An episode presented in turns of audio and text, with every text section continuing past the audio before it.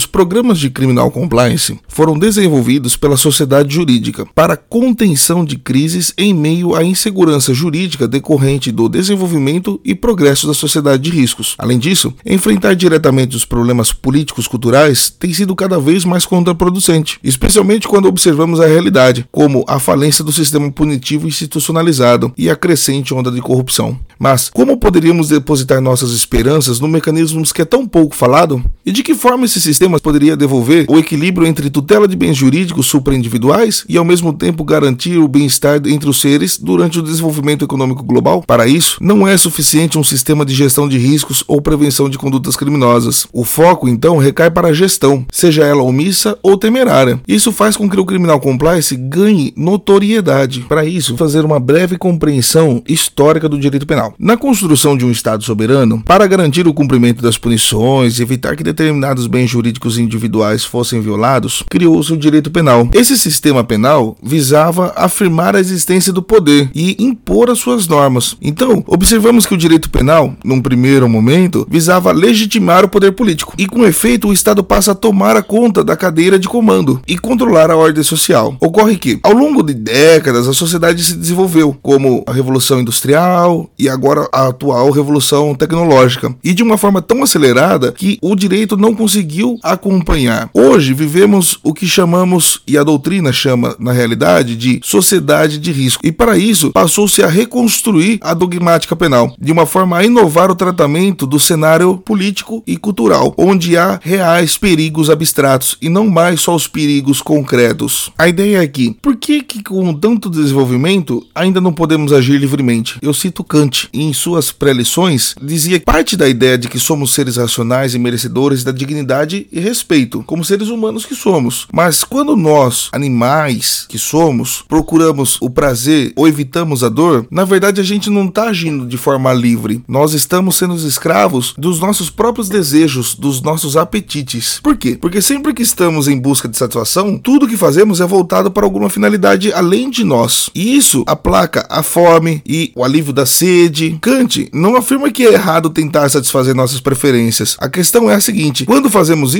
não estamos agindo livremente, mas agindo de acordo com a determinação exterior. Agir livremente não é escolher as melhores formas de atingir determinado fim, é escolher o fim em si mesmo. E essa forma como nós nos comportamos revela como realmente somos, como fomos educados e como as interferências é, são base nas informações sociais do ambiente. Ao idealizar um ser que passa a agir motivado por determinados ideais, podemos criar artificialmente um protótipo de Estado que, por intermédio de um poder visível e temor de repressão, mantenha os comportamentos individuais nos limites das normas e submeta-os a cumprir seus compromissos numa finalidade comum de preservar a paz e a defesa dos comuns. Gostaria de citar também Hegel, que, ao tratar das relações de vontade, ele aponta para a vontade individual que é intrínseca para ele. E somente a partir dessa fronteira que o direito confirma sua validade. Ou seja, o mesmo considera que o limite na reflexão, subordinação ou na indignação pode determinar o indivíduo a transpor o pensamento, seja por desejo ou natureza, ou meramente uma obrigação. A questão é que compreender um pensamento universal passa a ser a determinação que o indivíduo transpõe da vontade íntima para uma vontade livre e supressão daquela limitação ou singularidade do ser. No entanto, quando o indivíduo ultrapassa passa a vontade de si e oriunda uma reflexão universal para si, fica sujeito à retribuição jurídica cogente. Para ser mais claro, a personalidade, que no direito abstrato é apenas atributo da liberdade, passa agora a ser o seu objeto. E assim, a subjetividade infinita para si da liberdade constitui um princípio do ponto de vista moral subjetivo. Porém, é, quando a gente faz essa análise de visão humanista, o caráter retributivo da sanção penal, de restaurar a ordem atingida pelo delito, se torna incompatível com a ideologia de um Estado democrático, que de fato privilegia a dignidade humana. É inconcebível que alguém seja capaz de liquidar por um dano causado sofrendo um dano consequente, razão pela qual se justifica uma atuação com vistas à proporcionalidade, na medida que confirma na norma os valores e os princípios de uma sociedade livre, nessa proporção que se visa a ressocialização, a fim de evitar que seja imposto um poder arbitrário típico de um governo fascista ou de regimes ditatoriais, contrários aos padrões éticos. Essa ideologia de uma sanção penal proporcional ou de prevenção em especial, ela pode ser esclarecida da seguinte fórmula: reabilitar o regenerável pela censura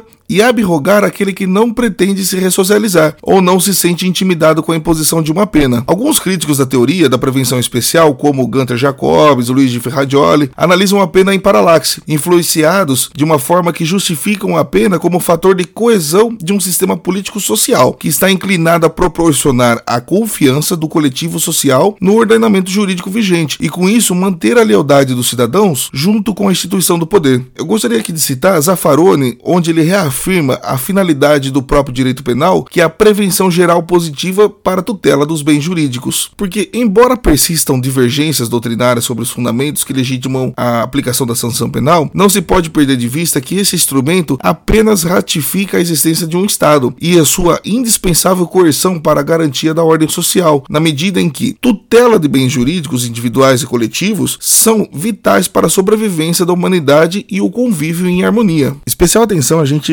recai agora para Sartre, é, uma vez que ele estava tecendo seus estudos sobre o existencialismo e ele forneceu notável contribuição sobre o indivíduo com a sua relação e o mundo e o reflexo sobre todas as responsabilidades pelas ações. A ideia para ele de existencialista é que, em síntese, o indivíduo é exclusivamente responsável pela forma que interpreta a vida e na forma como ele a vive. Isso remete à importância da distinção entre o elo que interliga a liberdade no contexto social e a individualidade do ser. Esse retorno que sempre ocorreu sobre o existencialismo, especialmente em uma determinada época, inspirou Jacques Lacan, que com seus ensinamentos vem completar essa linha de raciocínio. Para ele, propondo um retorno a Freud, responde à concepção filosófica com a experiência psicanalítica, afastando-se da compreensão de Saussure, que pressupõe um sujeito consciente. Já Lacan parte do pressuposto que o indivíduo é alienado. As preposições de Lacan demonstram que a atuação do sujeito está desassociado dos significados ou valores, já que se comporta a sua revelia. Portanto, a linguagem passa a ser uma referência de significado para o sujeito. E não existe algo que determine que haja estabilidade, pois o significado dado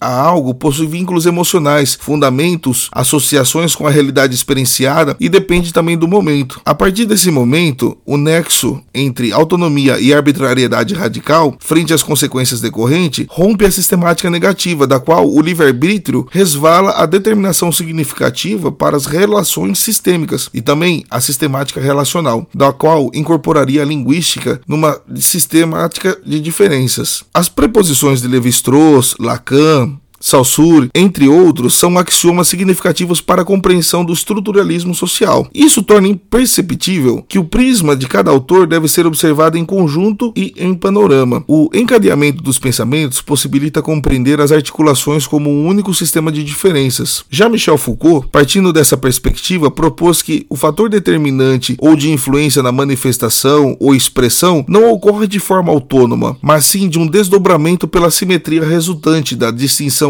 entre projeções de discursos reais e possíveis, contemporâneos ou oponíveis ao fluxo ordinário temporal e que, ao final, imprimam uma receptividade. Algo nessa assertiva implica numa abordagem ideologicamente abstrata e por isso sofre limitações e, consequentemente, rejeições. Contudo, o traço inegável de que a exterioridade é premissa não passou desapercebida por Foucault, mas isso também não torna um pensador estruturalista. Rebuscando na física com a primeira lei de Newton, quando o princípio da inércia, que conceituamos como o objeto repousado que tende a permanecer em seu estado de repouso. Mas quando em movimento, é obrigado a alterar o seu estado. Por isso, para colocar algo em movimento, necessitamos impulso motivação, dispêndio de energia, enfim, exige esforço. E pela necessidade de que mudanças não ocorrem com tanta constância. É que na tentativa de superar a inércia, para que tanto a necessidade de transformações da atual sociedade econômica de risco, é que o presente trabalho tenta levar à compreensão pela qual o programa de criminal compliance se adequa às premissas e necessidades da sociedade brasileira, pois tem os ideais propósitos de mudanças pelas experiências recentes e para isso proporciona meios para eficácia na efetivação das garantias fundamentais. Bom, chegamos ao final de mais um episódio e eu deixo aqui uma reflexão. Vigie seus pensamentos, pois eles se tornam palavras. Cuidado com as palavras, pois elas se tornam ações. Cuidado com as ações, pois elas se tornam hábitos. Cuidado com seus hábitos, pois eles se tornam seu caráter. E cuidado com seu caráter, pois ele se torna o seu destino.